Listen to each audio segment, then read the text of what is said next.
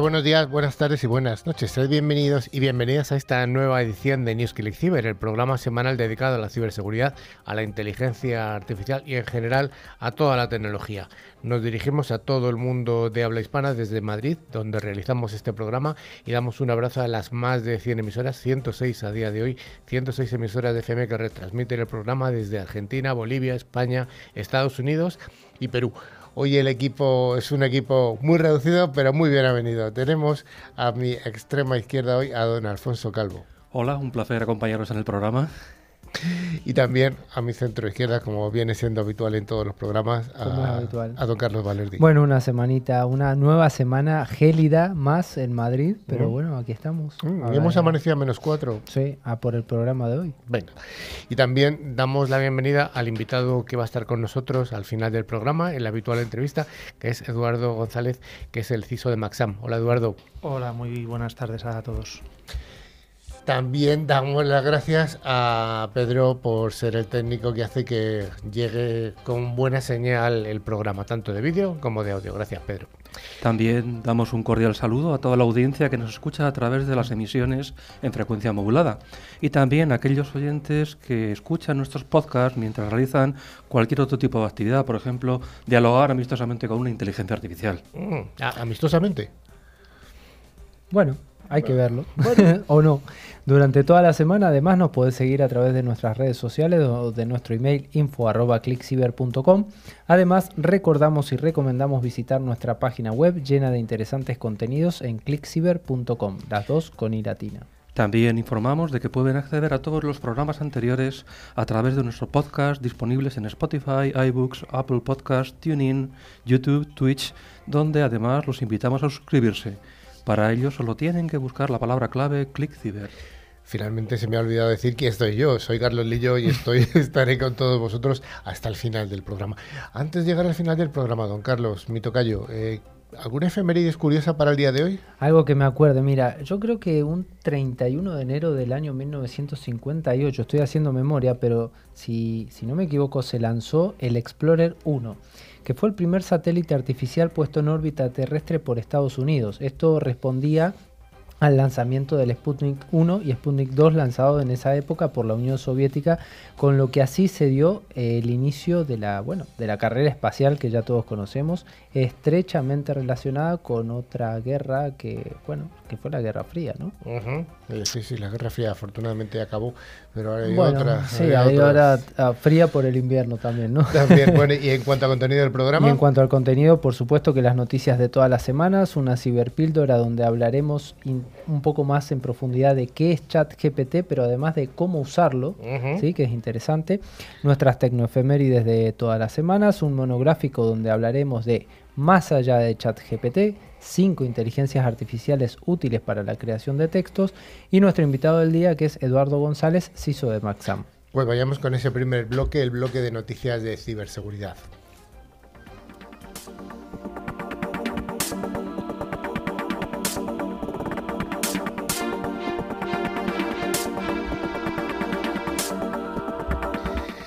Todas las semanas damos las gracias a Forescout, la firma de ciberseguridad líder en visibilidad y protección del Internet de las Cosas, por traernos esta sección de noticias. Y la primera de todas ellas nos habla de que hay ciertos locales de Nueva York que están usando tecnología facial para vetar la entrada de abogados. Así, por ejemplo, tenemos el Madison Square Garden que veta el acceso de los letrados que trabajan para personas que les han demandado. Vaya, qué llamativo esto. Bueno, la empresa propietaria del Madison Square Garden y Radio City Music Hall están utilizando en estos locales tecnología de reconocimiento facial para negar la entrada a abogados que trabajan en litigios contra esta compañía.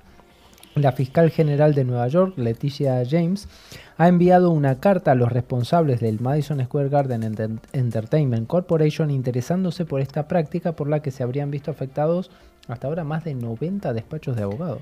La fiscal James entiende que con esta práctica MSG Entertainment está violando las leyes que protegen los derechos humanos a nivel local, estatal y federal, incluyendo las normativas que prohíben la toma de represalias.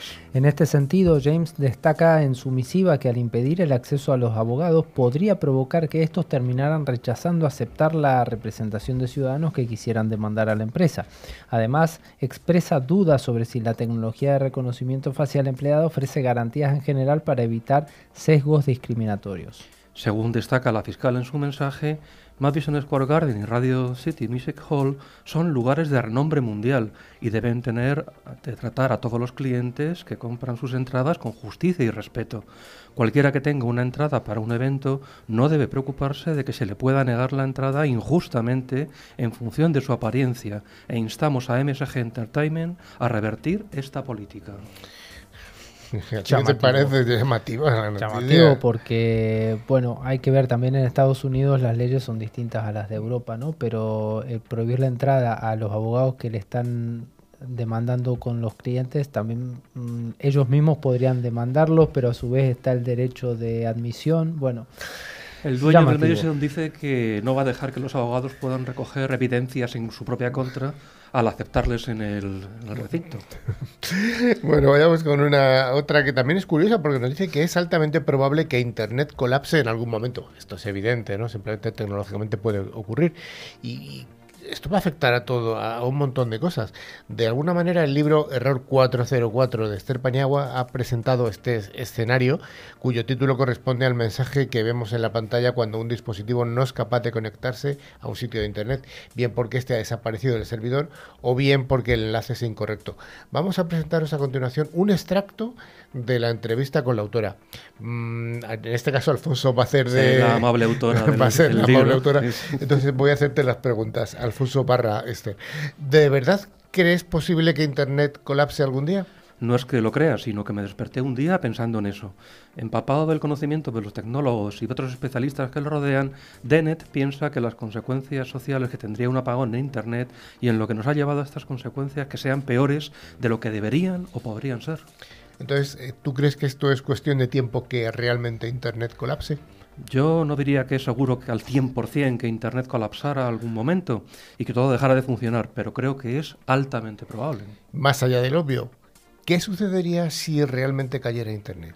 Pues todo, absolutamente todo depende de Internet y eso hace que sea especialmente vulnerable. Hemos convertido todo en un ordenador, desde las infraestructuras críticas a los hospitales, las administraciones públicas, las universidades, las empresas, nuestros cuerpos, nuestra ropa, nuestros electrodomésticos, e incluso la electricidad. Así que si cayera, todo dejaría de funcionar y se produciría además un efecto en cadena, en dominó, porque afectaría incluso a servicios que no están conectados a la red. La caída de Internet haría a la gente temer por su supervivencia. Incluso esto parece un poco apocalíptico. Claro, pero es que entre todo lo que dejaría de funcionar estarían los mercados y los supermercados. Sin Internet no podrían facturar, no podrían cobrar más que en efectivo, pero nosotros no podríamos sacar efectivo del banco. Así que aunque los productos estén ahí, no los podríamos comprar. ¿Y qué pasaría si no podemos acceder a alimentos o a medicinas porque no tenemos ese efectivo del que hablas? Bueno, pues ni siquiera los expertos en seguridad nacional son conscientes hasta dónde llegaría el efecto en cascada. Fue precisamente una actualización de un protocolo de red lo que, según la versión de Meta, hizo que el 4 de octubre de 2021 se cayeran todos los sistemas de la familia Facebook, desde WhatsApp a Instagram, y solo con eso ya cundió cierto pánico. Es una de las posibles vías de caída de Internet, aunque no la única. Entonces hay muchas más. Pues sí, efectivamente. Un ataque contra Google o Amazon, por ejemplo, supondría mm, de que desapareciera la mitad de la red, con las consecuencias que eso tendría para las personas y las empresas que guardan su información en estas nubes. También están nuestros teléfonos, que son además un blanco fácil, aunque también duraría poco tiempo, porque las operadoras se darían cuenta y lo resolverían seguramente en un plazo inferior a esos dos días que tenemos de margen previo al desastre, probablemente en cuestión de horas. O puede ocurrir un fenómeno de la naturaleza, como por ejemplo una tormenta magnética que haga caer todo. Es algo extremadamente improbable, pero si ocurriera sería nefasto, la caída más catastrófica y distópica, ya que afectaría no solamente a la red, sino a dispositivos como satélites y otras muchas tecnologías. En el pasado, cuando ocurría una catástrofe en una zona, la gente se reunía alrededor de la iglesia, sonaban las, las campanas, sonaban con un, con un tintineo especial. ¿A dónde se reuniría la gente ahora? ¿Sí que hay internet? ¿En el ayuntamiento? ¿En las iglesias? Bueno, la sociedad está cada vez más fragmentada, más polarizada y más individualizada. Y el estar así, separados los unos de los otros, puede hacer que las consecuencias de un evento como la que había en Internet sean aún peores. ¿Tú qué opinas, Carlos? No, yo estaba pensando que esto, la verdad que hay, hay que tenerlo en cuenta, pero por suerte desde principios de los años 2000 ya estamos desplegando IPv6. Así que ahí está la solución, si la tenemos al alcance de la mano, ¿no? Lo dices con modo de ironía, ¿eh? Claro, totalmente. bueno, el caso es que debemos acostumbrarnos a cada vez haya mayores caídas, cada vez un poco más grandes y catastróficas, porque al final esto, digamos, los elementos de red son críticos y mm, están ahí los DNS y este tipo de los protocolos básicos de red son fácilmente atacables porque los IP no se construyeron para precisamente ser tolerantes a fallos, al revés, se construyeron para comunicar ante todo, pero nos vamos a encontrar con algunas sorpresas desagradables, afortunadamente. Bueno, vayamos con la siguiente noticia, que también tiene un titular sorprendente. ¿Es el fin de los ilustradores? Un servidor utilizado para generar ilustraciones con inteligencia artificial ya va en patinete, usa Totbags y además debe un mes de alquiler. Ya debe un mes de alquiler la inteligencia artificial. Que ¿Pero alquiler? ¿De dónde? ¿De algún...? La cosa es que desde hace algunos meses los ilustradores de todo el mundo miran con un cierto recelo algunos programas de inteligencia artificial que son capaces de replicar dibujos de diversos estilos, lo que podría amenazar el futuro laboral de muchos artistas. Pero las alarmas no han saltado hasta esta semana cuando la revista Wire ha informado de que un servidor informático que había sido utilizado para generar ilustraciones ha aprendido por sí mismo a montar en patinete y a no llegar a fin de mes. Ahora sí que estamos jodidos, han dicho. ¿eh? Y diversos profesionales del sector temen ser reemplazados por las máquinas en poco tiempo. Según confirman algunas marcas para las que ha trabajado el ordenador, el software es tan avanzado que ni siquiera sabe reclamar facturas y es posible ignorar sus mails hasta que él deja de exigir cobrar, exactamente igual que un ilustrador humano. En el momento en que un servidor humano aprenda a comer sobras, a no salir de casa y a vestir ropa de segunda mano, ¿Qué diferencia habrá con lo que nos aporta un humano? Ninguna. Se queja Jenny Espinosa y ¿El olor quizá? ¿El olor a lo mejor? Sí, posiblemente, sí. Mm. El servidor informático es ya tan indistinguible que de un freelance que renderiza solo por las noches, no tiene horarios, apenas tiene tiempo de poner en orden su portfolio y se pasa el día hablando de un fanzine titulado A puro fuego, que tiene a medias desde hace meses y que quiere vender a 5 euros en alguna feria de autoedición en la que acabará gastando el dinero del que gane. Se ve que la inteligencia artificial no sabe que existen los NFT. Bueno, la última actualización según Wired es que bueno, el ordenador de inteligencia artificial podría haber superado en inteligencia a los ilustradores humanos porque ha concluido por sí mismo que de la ilustración es imposible vivir y ha empezado a buscar un trabajo de verdad. Habrá que descubrir cuál es ese trabajo de ciberseguridad hay bastante, así que... Mm. Bueno, la siguiente noticia nos habla de que este año pasado, el año 2022, ha sido un año de coches con seguridad cinco estrellas. Pues sí, el programa de seguridad puso a prueba el año pasado un total de 73 coches, de los cuales 67 eran modelos completamente nuevos, incluidos 65 automóviles con equipamiento de seguridad de serie, dos vehículos con equipo opcional de seguridad y seis coches a los que sometió de nuevo a las pruebas y que ya habían sido probados con anterioridad. Y el porcentaje de estos vehículos que obtuvo la máxima calificación de seguridad, 5 estrellas, es abrumador. En total, 50 coches recibieron la mejor nota, el 78% de lo que se pusieron a prueba, y 15 obtuvieron 4 estrellas, un 22%. A diferencia de 2021, según que, bueno, ningún vehículo había recibido ni siquiera 3 estrellas. Además, también hay un incremento de los sistemas de asistencia que detectan el nivel de atención del conductor, dado que el 94% de los vehículos evaluados incluía un dispositivo para comprobar si el conductor se está quedando dormido o no. En 53 de los 61 coches evaluados, este sistema se basa en el control de los movimientos del volante o en la posición en el carril, mientras que en 9 vehículos se utiliza el seguimiento ocular directo del conductor o una combinación de ambos según Euro NCAP. Es curioso el paralelismo que hay entre la seguridad vial en los coches y la ciberseguridad, ¿no? A pesar de que hay cosas que ya se supone que los coches deberían traer hace tiempo, todavía se siguen eh, mejorando y se siguen adaptando los sistemas y, metiendo todavía más seguridad. Bueno, la ciberseguridad debería ir por el mismo camino, ¿no? Ya debería haber cosas que las traigan de serie llamémosle. Incluso el procedimiento este de mejora continua que siempre se habla en las presentaciones debería ejecutarse de realmente. Bueno, pero ya sabemos, coches más seguros, vehículos más caros. Seguro.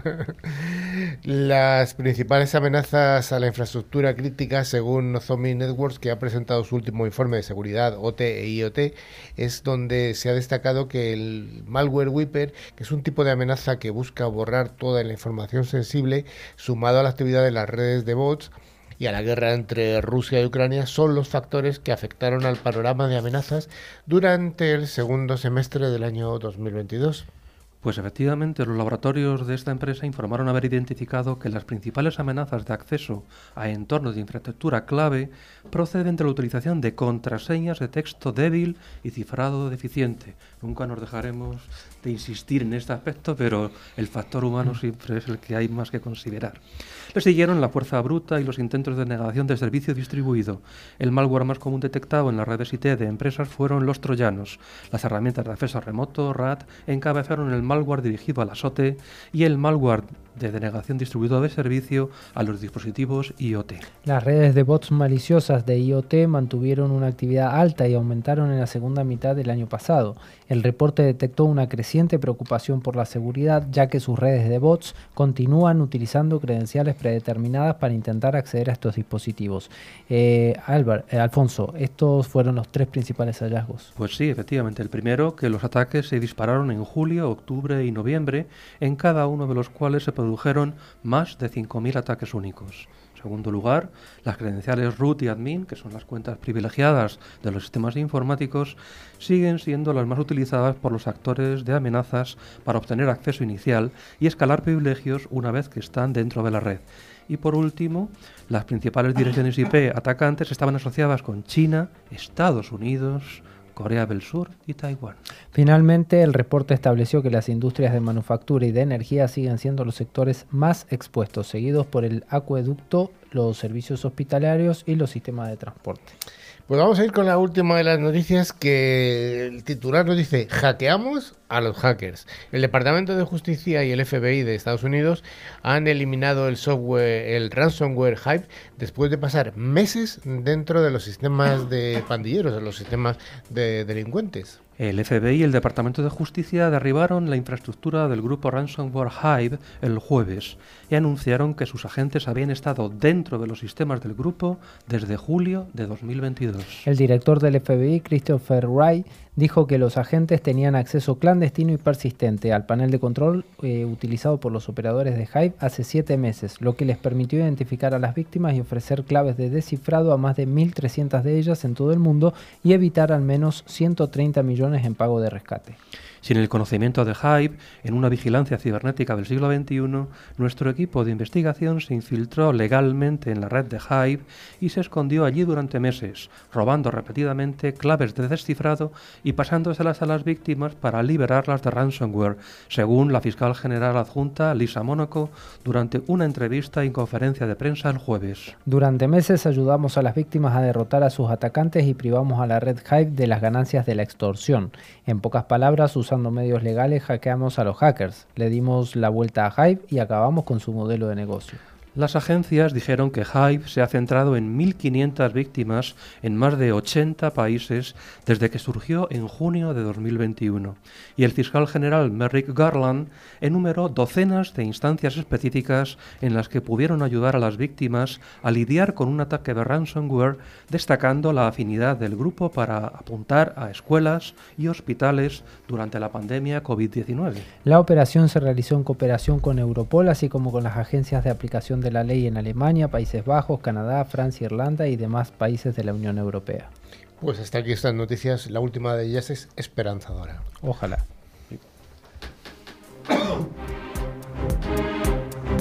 NewsClick Cyber es el programa semanal líder en la radiodifusión en español.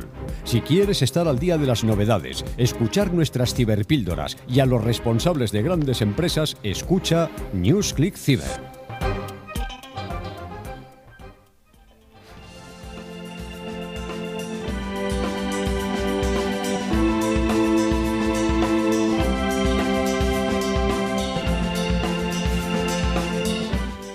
Una de las misiones que tenemos en Cyber es la difusión de conceptos tecnológicos. Gracias a Alot, que es una solución tecnológica que asegura el rendimiento de las aplicaciones más importantes, hoy vamos a hablar de algo que ya hemos hablado hace un par de semanas. Estamos hablando de ChatGPT que está inundando todos los medios de comunicación, eh, hace un par de días el diario El País en su portada aparecía con, este, esta una información relativa a la inteligencia artificial y al chat GPT. Hoy vamos a afrontar el problema desde un punto de vista eminentemente práctico. ¿Qué es chat GPT? Y sobre todo, ¿cómo se usa? Efectivamente, se trata de uno de los sistemas de inteligencia artificial más capaces que hemos probado en los últimos tiempos puede responder a cualquier cosa que le pidas y de hacer muchas cosas que le solicites. Se ha hecho tan popular que hay muchos proyectos alternativos basados en esta inteligencia artificial, incluyendo hablar mediante ChatGPT con WhatsApp. Se trata de una inteligencia artificial que está entrenada para mantener conversaciones de manera que solo tienes que hacerle preguntas de manera convencional y las entenderá. Empezaremos explicándote lo que es y luego te daremos algunos ejemplos de lo que puedes llegar a hacer con ella, Alfonso. ChatGPT es un sistema de chat basado en el modelo de lenguaje por inteligencia artificial GPT-3, desarrollado por la empresa OpenAI.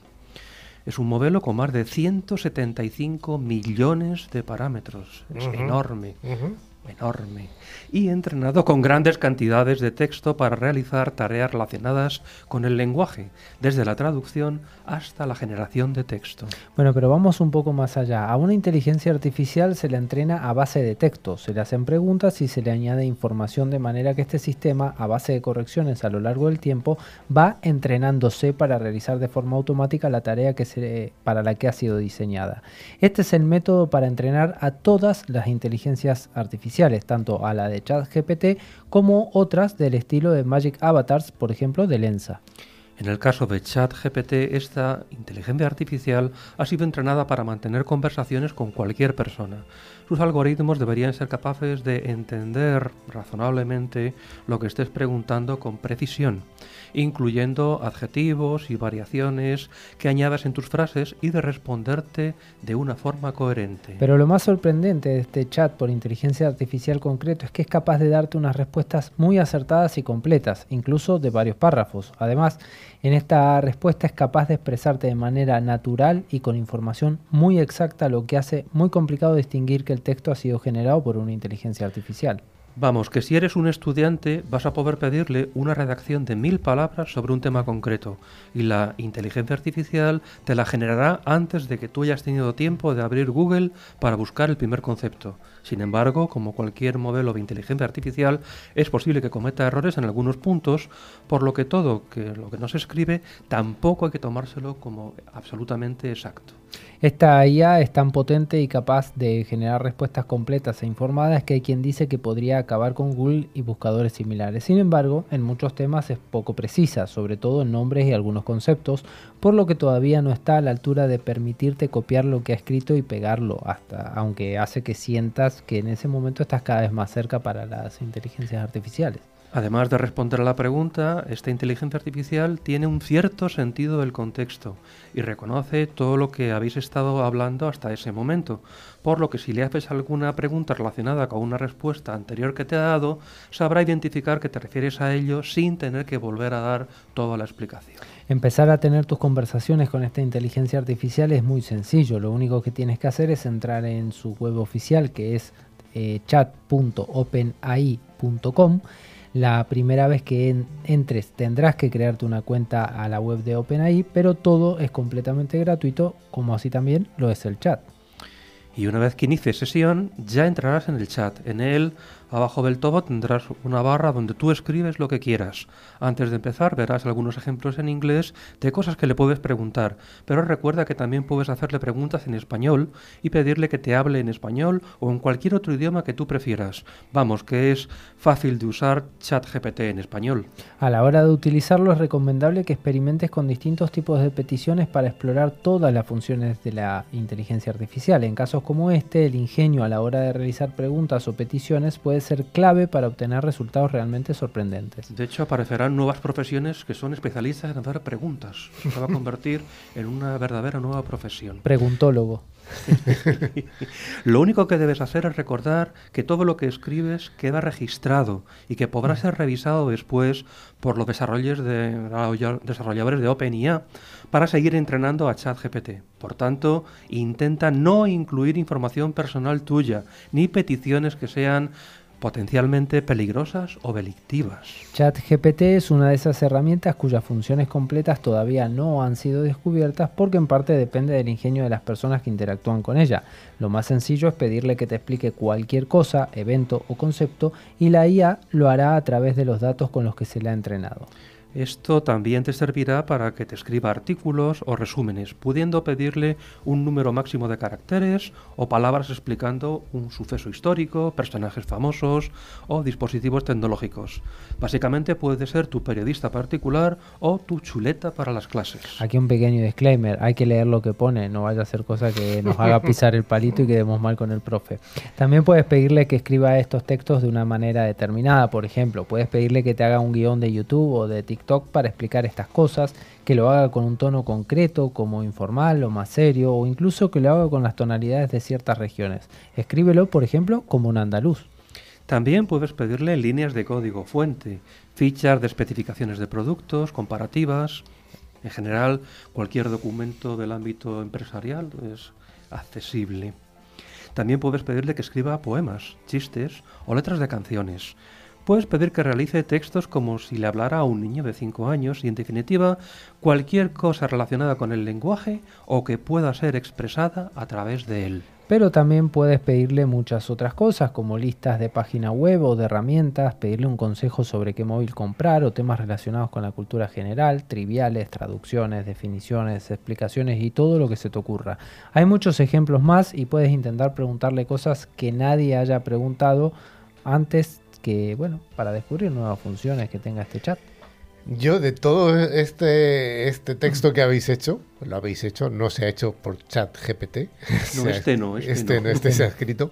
Eh, Pero eh, podría haberlo sido, porque tú le puedes preguntar quién es chat GPT. Ajá. Y él te responde.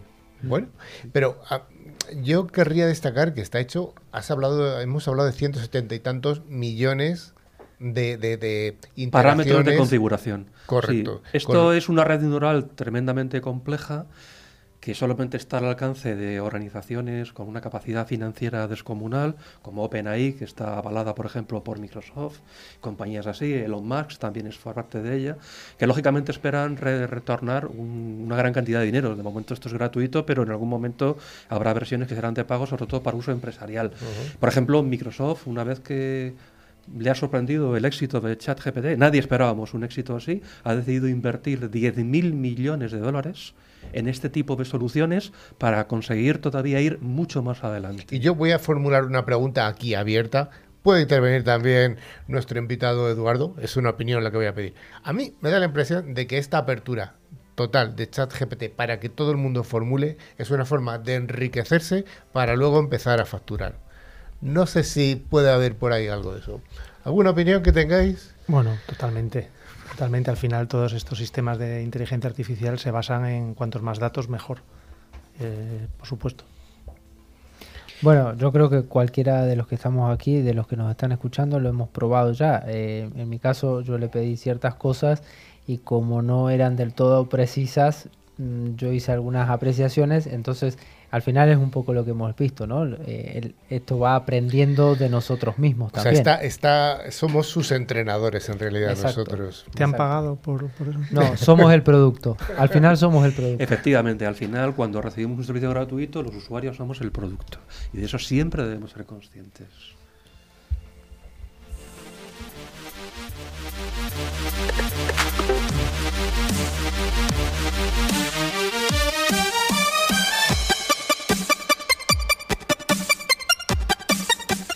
Como en todos los ámbitos, en la tecnología, todos los días pasan cosas importantes y es por eso que hoy vamos a hablar de cosas que han ocurrido en el pasado, son nuestras tecnoefemérides que nos trae cada semana Carlos Valerdi con esa memoria prodigiosa que no le pregunta a ChatGPT, todo lo tiene en la cabeza. Él me pregunta a mí. Él. bueno, ah, vamos a empezar. Eh, una semana como esta en el año 1956. Bueno, en 1956, más precisamente el 31 de enero, nace en los Países Bajos Guido van Rossum, quien es, bueno, el creador del lenguaje Python que mm, todos conocemos.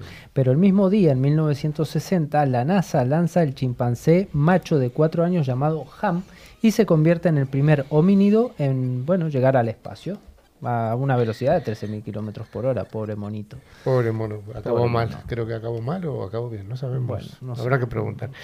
¿En el año 1925? El 30 de enero nace en Portland, Oregon, Douglas Carl Engenwald, el creador de El ratón, el mouse, que fue pionero en los estudios de la interacción humana con los ordenadores. Y el mismo día, pero del año 1883, James Ritty patenta la primera caja registradora. Esto ocurre una vez concluida la Guerra Civil Estadounidense.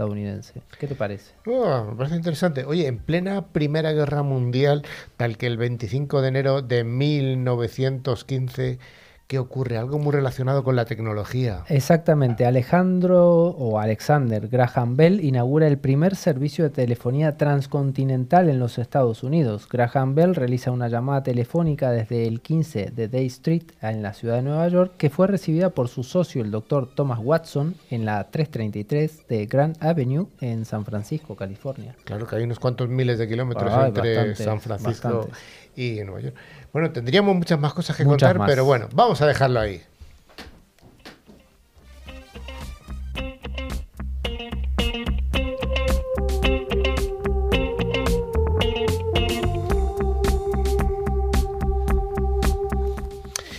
La sección de monográficos, como todas las semanas, es ofrecida por ForcePoint, que es un fabricante líder en seguridad convergente y que tiene además un amplísimo catálogo de soluciones en ciberseguridad.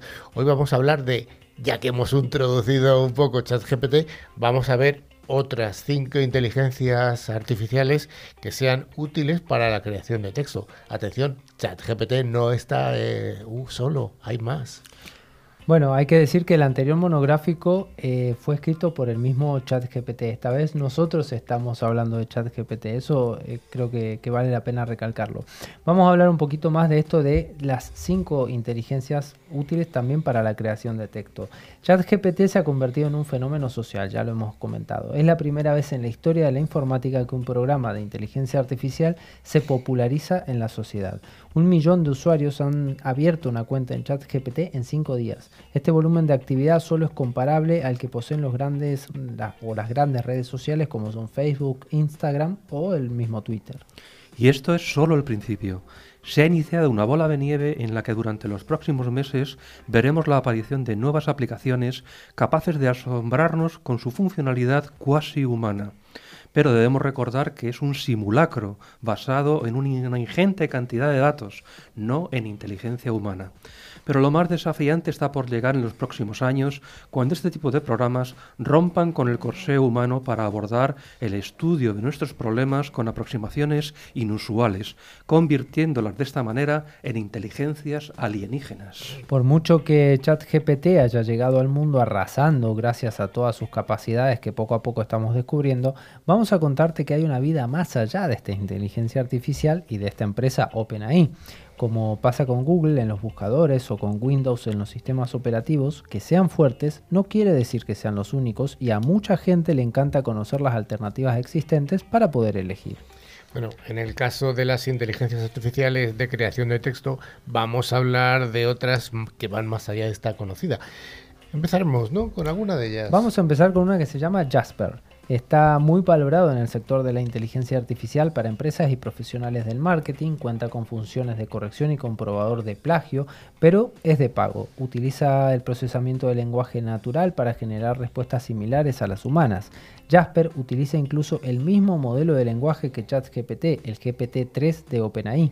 Su principal ventaja y calor es que puede comprobar la gramática y el plagio. Puedes decirle si quieres que el texto sea una entrada para un blog, un hilo de Twitter, un guion para una grabación. En total tiene 50 plantillas y adapta su resultado en función de esto.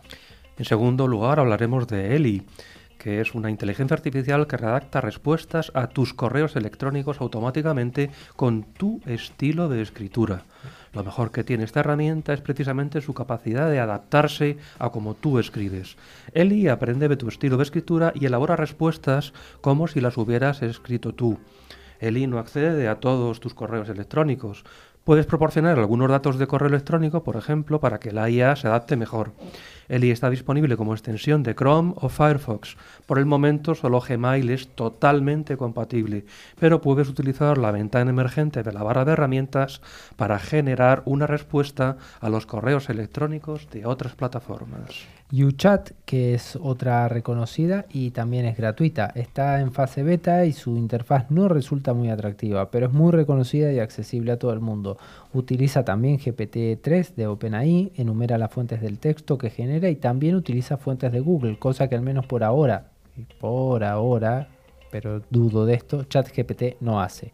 El chatbot da una respuesta a cualquier cosa que introduzcas y es positivo que te va a especificar de dónde ha sacado la información. Este chatbot es igual de funcional y no tiene ningún tipo de coste. En cuarto lugar hablaremos de Mara, que hace una función muy específica pero útil. Es una inteligencia artificial que genera texto para responder a las valoraciones de tus clientes usuarios de la mejor manera en diferentes plataformas. Reacciona rápido a cada reseña del cliente con respuestas individuales escritas por el asistente personal de inteligencia artificial. El asistente de opiniones habla en todos los idiomas y funciona con todo tipo de opiniones. Es ideal para webs como Google, Booking o TripAdvisor. El objetivo es que si, por ejemplo, recibes una valoración negativa, puedas reaccionar cuanto antes para explicar qué ha sucedido y que esa mala reseña no quede a la vista de otros potenciales clientes por mucho tiempo sin una aclaración. Y por último tenemos ChatSonic, que es ideal para el contenido, por ejemplo, periodístico, aunque no hay que olvidar que BuzzFeed va a utilizar ChatGPT para algunos de sus contenidos. Puedes probarlo de forma gratuita, aunque es una inteligencia artificial de pago. Está muy enfocada al periodismo, así que no te responderá a dudas que le pidan por ejemplo, hacer cálculos o cómo se hace un asado en Argentina. Ofrece dictado por voz y generación de imágenes por inteligencia artificial. ChatSonic está respaldado por el gigante Google. Como vemos, hay todo un universo de aplicaciones y muchas más que van a florecer al calor de toda esta gran aceptación por parte de la sociedad. Eh, ¿Tenemos alguna anécdota en alguna pregunta que hayamos hecho alguna de estas inteligencias artificiales que en modo texto? ¿Hay algo que me has contado, Carlos, eh, fuera de micrófonos que me ha parecido curioso, sobre todo para nuestros oyentes de Argentina. ¿Quieres que te cuente la anécdota? Bueno, yo lo probé muy sencillo. Le pedí que me dijera cómo podía hacer un asado al estilo argentino y que tenía tres ingredientes nada más. La carne, por supuesto, un pedazo de queso, un trozo de queso y una botella de cerveza. Entonces que me dijera qué podía hacer con eso. Entonces el chat GPT me respondió cómo tenía que hacer el asado, los paso a paso, cómo encender el fuego, cómo poner la carne en la parrilla y demás. Luego me indicó que tenía que sacar la carne de la parrilla y dejarla que se estacionara un poco antes de comerla y en ese intervalo de tiempo poner el queso en la parrilla para que se dorara. El queso tenía que ser provolone. Una vez que tuviera el queso provolone listo, lo sacaba, lo ponía encima de la carne para que se repartiera y lo podía disfrutar con una fresca cerveza. O sea que te respondió bien. Me respondió bien. Sí. Bueno, hay que reconocerlo. ¿Y tú, Alfonso, has hecho alguna pregunta interesante? Sí, la verdad es que hay una muy simpática y es un diálogo en el cual un hombre le pregunta a ChatGPT ¿cuántas son dos más dos? Y ChatGPT responde, son cuatro. Dice, mira, he hablado con mi mujer y mi mujer dice que 2 más 2 son 5. No, no, tu mujer probablemente, aunque es una persona bien informada, se está confundida. 2 más 2 son 4. Te repito que mi mujer es infalible, jamás se equivoca. Bueno, entonces probablemente 2 más 2 serán igual a 5. Bueno, es un buen aprendizaje que hizo Dale Infale felicidades. Ya sabe con quién no discutir ChatGPT, ¿no? Con la mujer de este señor. Bueno, pues hasta aquí estas cinco recomendaciones eh, alternativas a ChatGPT. Seguro que hay más y, probablemente, bueno... Más y cada vez más interesantes. Hay una gran preocupación por los, de los trabajadores respecto a que pueda quitarles el trabajo. Realmente lo que va a suceder es que se va a incorporar a nuestro acervo de herramientas, eh, otras que están basadas en inteligencia artificial, que permitirán hacer cosas absolutamente sorprendentes.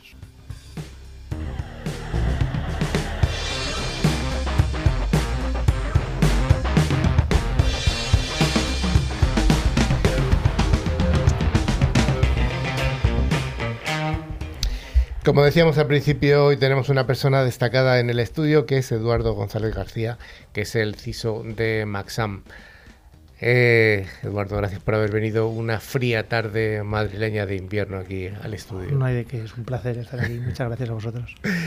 Em, me gustaría un poco que nos contaras eh, someramente cuál es tu carrera profesional.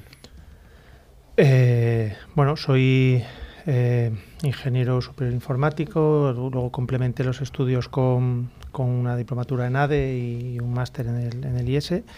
Y bueno, pues llevo veintitantos años trabajando en este mundo, en el mundo de las telecomunicaciones. La parte de desarrollo nunca fue algo que, me gustara mucho, siempre me, incliné por la parte de telecomunicaciones y seguridad. Em, y pues eso, veintitantos años ya trabajando con esto. Em, estás ahora mismo desarrollando tu actividad profesional en Maxam. Sí. Maxam no es una empresa muy conocida, pero sí es una empresa enorme. ¿Podrías describirnos un poco cuál es la naturaleza de su negocio? Sí, em, bueno, Maxam es una, efectivamente es bastante desconocida y a mí, para, para, la profesión que tengo, ni tan mal. ¿eh? El que esté un poco fuera de, los radares del, del, gran público, pues bueno, pues tampoco, tampoco es malo. Es una, es una multinacional eh, con sede, el headquarter está aquí en, España, en Madrid, pero estamos presentes pues en, más de 50 y pico países y en total, pues bueno, pues en todo el mundo. Eh, desde, desde pues Australia y Papúa Nueva Guinea, hasta pasando por, por, Kazajstán, África, Europa, Norteamérica, Canadá, Estados Unidos y Sudamérica. O sea, al final pues tenemos, estamos en todos los lados. Eh, son unos seis, somos unos 6.000 empleados, más o menos, y, bueno, nos dedicamos a, trabajamos en el sector de, explosivos. Explosivos. Sí. Eh, principalmente son, son dos sectores, el, más importante y que, bueno, que, que, ocupa gran parte, la, mayor parte de, nuestros revenues es el, es el, mundo de la, del mundo de la, de la minería y la obra civil. Eh, y bueno, pues ahí sobre todo es minería, minas eh, pues por todo el mundo, tanto a cielo abierto como, bajo tierra y, luego pues obra, obra, obras civiles, obras así de, entidad grande que puedan ser eh, ampliaciones de, infraestructuras, de por ejemplo el calado de un puerto o, demoliciones o grandes, grandes carreteras que tengan que ir por, por, por sitios pues complicados. Eh, por ejemplo, el, canal de Panamá eh, pues se hizo, el, yo creo que era el 97%, el 99% de, de, los explosivos que se utilizaron fueron fueron fueron nuestros, fueron de, Maxam. Hace ya unos años, ¿no? Hace ya bastantes años. Hace ya bastantes años. Y luego, pues la otra parte es la de defensa, que tiene una, una actividad un poquito menos, más, menos relevante y ahí se hacen proyectiles de distintos calibres. Vale, entendido que sois una eh, multinacional española que fabrica eh, explosivos, por eso estáis desde Australia hasta Kazajstán, Sudamérica, pues donde hay minas, básicamente, o donde hay puertos para hacer, o carreteras. Sí, al final, bueno, pues por todo el mundo tenemos unos, unas 250 sedes y esto pues es muy heterogéneo. Hay desde, desde las principales minas, donde allí nos, nos instalamos con, bueno, allí ganamos el, el contrato y y nos instalamos allí, ponemos nuestra, nuestra pequeña fábrica y empezamos a, suministrar nuestros servicios allí. Eh, y luego, pues bueno, pues fábricas mayores y menores por, por todo el mundo, eh, oficinas mayores y menores por todo el mundo, etcétera, etcétera. Em, oye, ¿nos podrías contar un poco, somerísimamente, porque esto no es un programa de química, de qué consta un explosivo? Sí, a ver, eh, yo no soy ingeniero de minas tampoco, pero, seguro que pero más o menos el, al final el, digamos que se, puede, se compone de, dos elementos, ¿no? El, el, sistema de iniciación y el explosivo. explosivos hay entre, podríamos catalogarlos en, cinco tipos. Aquellos que son de, menor a mayor energía. al, final, el, el explosivo lo, que se trata es que libere energía y, que la libere de una forma lo mayor controlada, lo más controlada posible. Eh, pues bueno, pues podríamos hablar de, uno muy básico que es el ANFO, que al final es, mezclar nitrato amónico con, con fuel. Eh, que se controla muy mal, que el agua pues lo, lo estropea. Luego tenemos emulsiones, eh, que es algo así como como yogur líquido, que, que, bueno, con el agua tampoco es muy, muy, muy eficaz, pierde muchísima eficacia y luego además pues se va por las grietas, es difícil de controlar. Luego tenemos los hidrogeles, em, em, que ya es como un blandy bloop, que ya tiene una consistencia que, y una densidad variable y es una de las eh, de, las eh, tanto los hidrogeles como el último que es la dinamita que ya todos lo conocemos eh, pues son los que más energía pueden llegar a, liberar y, más difíciles, eh, bueno, pues hay, que, hay que controlarlo de, mejor forma y en los que en los que Maxam es líder. Y luego pues están los sistemas de iniciación que al final son desde la típica mecha o... la que salían los dibujos animados. Sí, ahora esa, esa ya no se hace o los, sistemas en las grandes compañías mineras no, no, se utiliza, lo que se utiliza principalmente son detonadores que pueden ser eléctricos o eh, o no eléctricos. En función de eso es lo que al final se conecta al, explosivo y, permite liberar la energía. Bien, explicado ya, ya, ya somos todos expertos, eh, ya sabemos. Bueno, vamos a nuestro mundo, al mundo de la tecnología. Eh, ¿Cuáles son las necesidades específicas de una empresa que fabrica explosivos en, ubicaciones muy dispersas, ¿no? en todo el mundo? Eh, bueno, a ver, uno de los de, las mayores dificultades que tiene Maxam, eh, que, nos traslada tanto a nivel de, IT como de seguridad de, la información, eh, es la, gran heterogeneidad de las plantas y de, los sites, estos que, hemos comentado, que, tenemos por todo el mundo. ¿no? Con ese footprint tan grande, pues nos encontramos con, una dificultad muy importante para porque primero estamos en sitios muy en países muy remotos y dentro del país pues tampoco es que estemos en, en, la calle principal de Astana, de la capital de Kazajstán. No, no estamos ni en Astana, ni en Karaganda, ni en las ciudades principales. Estamos pues, en sitios muy recónditos de un país muy remoto. ¿no? Con lo cual, una de las principales dificultades es la, es la, son las comunicaciones. Em, y, luego, luego es la, incluso es la comunicación también, porque los propios usuarios, pues en muchas ocasiones tampoco eh, pues hablan a lo mejor inglés, y mucho menos español. Entonces, bueno, esa, esa es una dificultad añadida. Eh, desde un punto de vista más de, negocio, eh, bueno, pues, pues nos encontramos con, con que pues poquito a poquito pues vamos eh, se, va digitalizando los servicios que, ofrecemos a, los, a los nuestros clientes. entonces, no sé, el, por ejemplo... Has hablado de minifactorías en algunas de estas minas. ¿De qué estamos hablando? ¿Qué es una minifactoría? Bueno, al final las, las mini plantas o mini factorías es eh, nosotros, como te comentaba, vamos a, o parte de nuestro de nuestros servicios los desplegamos en, en las minas.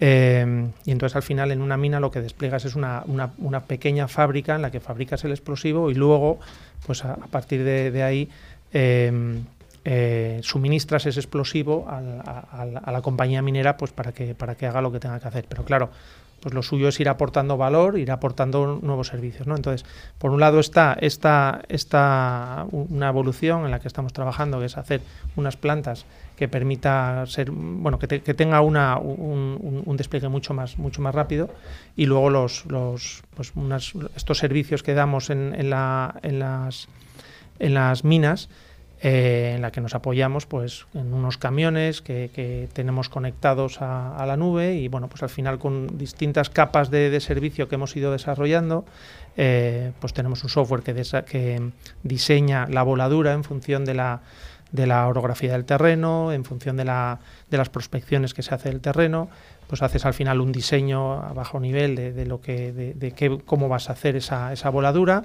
toda esa información la subes a la nube y de ahí pues se traslada a los camiones que, van, pues los camiones eh, van trabajando eh, la receta adecuada y, de, la, lo que se tiene que, suministrar en, cada barreno.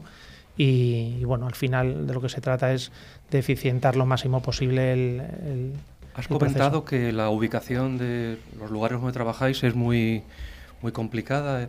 ¿Las redes satelitales de tipo Starlink os pueden ayudar a, simplificar todo sí, esto? Sí, es buena pregunta. Todavía eh, no hemos llegado, no somos clientes de Starlink todavía, pero es algo que tenemos en, la, que tenemos en, el, en el radar porque, porque sí que es cierto que puede ser una, una gran ayuda y abaratar, abaratar las comunicaciones. Oye, desde el punto de vista de la IT, ¿cuáles serían los proyectos más relevantes que habéis afrontado recientemente?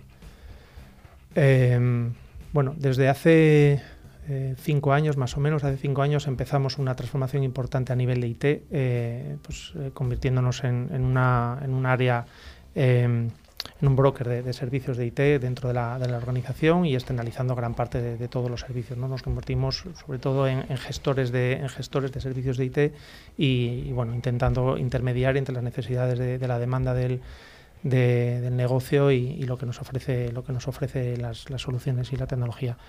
Em, hicimos una, una externalización de, toda nuestra, nuestra infraestructura, fuimos un modelo híbrido con eh, en la nube y, on-prem. Y hace dos años comenzamos una transforma, bueno, iniciamos una, una transformación de, toda nuestra red de comunicaciones y, los servicios de seguridad. Y al final bueno pues hemos ido a un modelo de, comunicaciones con basado en SD-WAN que tenemos implantado implantado por todo el mundo no en todas las sedes. Y, luego se, se combina con, eh, una conectividad con, con, SASE que al final bueno pues lo que nos hace es una solución SASE que nos hace converger esta, este mundo de, seguridad y de, comunicaciones. Esa convergencia de comunicaciones más seguridad también ha traído algún, algún beneficio económico, entiendo que de ahorros. Bueno, al final date cuenta que partíamos de una red eh, multi-MPLS que mm. teníamos por todo el mundo, pues eso es caro. Eso es caro, eso es caro. y, hemos conseguido, pues al final, transformar eso en pues bueno, en, una, en unos servicios y unas soluciones de seguridad potentes y, con una, una red de, comunicaciones segura. Y además unificando efectivamente, o sea, dándole seguridad a las comunicaciones o al revés, o sea, sí, eso, es, eso, es, Y luego, bueno, al final, pues, pues llevando esa seguridad al usuario, eh, intentando eh, pues, adoptar una, una filosofía de, de cero trust, eh, de forma que, que se controlen los accesos a, a las aplicaciones. Bueno, Claro, eso es lo, justo lo que te iba a preguntar, porque entiendo que el acceso a las aplicaciones también es bastante crítico, entonces tener una confianza cero. Sí, sí, sí, sí. O sea, es, totalmente, totalmente de acuerdo. el, el hecho de tener usuarios de lugares tan diferentes, con culturas distintas, afecta a la forma en la que se usan vuestras aplicaciones? ¿Notáis que, digamos, ciertos usuarios tienen como más problemas o menos a la hora de utilizar los aplicativos? A ver, para facilitar nuestra, nuestra gestión tenemos que partir sobre todo de, intentar conseguir una estandarización lo máximo posible de todos los sistemas. Eh, y eso eh, muchas veces acarrea pues, eh, pues que, nos estamos alejando de, las necesidades locales y de, y de, las, y, por qué no decirlo, culturales también de, los usuarios de cada, de cada país. Eh, no es lo mismo un usuario en Mali que un usuario en, Kazajstán o, en Estados Unidos. Pues muchas gracias Eduardo González Ciso de Maxam por esta introducción al mundo de una empresa química ah, que trabaja con este tipo de materiales tan sensibles y en los que la seguridad, por supuesto, es, es importantísima. Muchas gracias Eduardo. Muchísimas gracias a vosotros.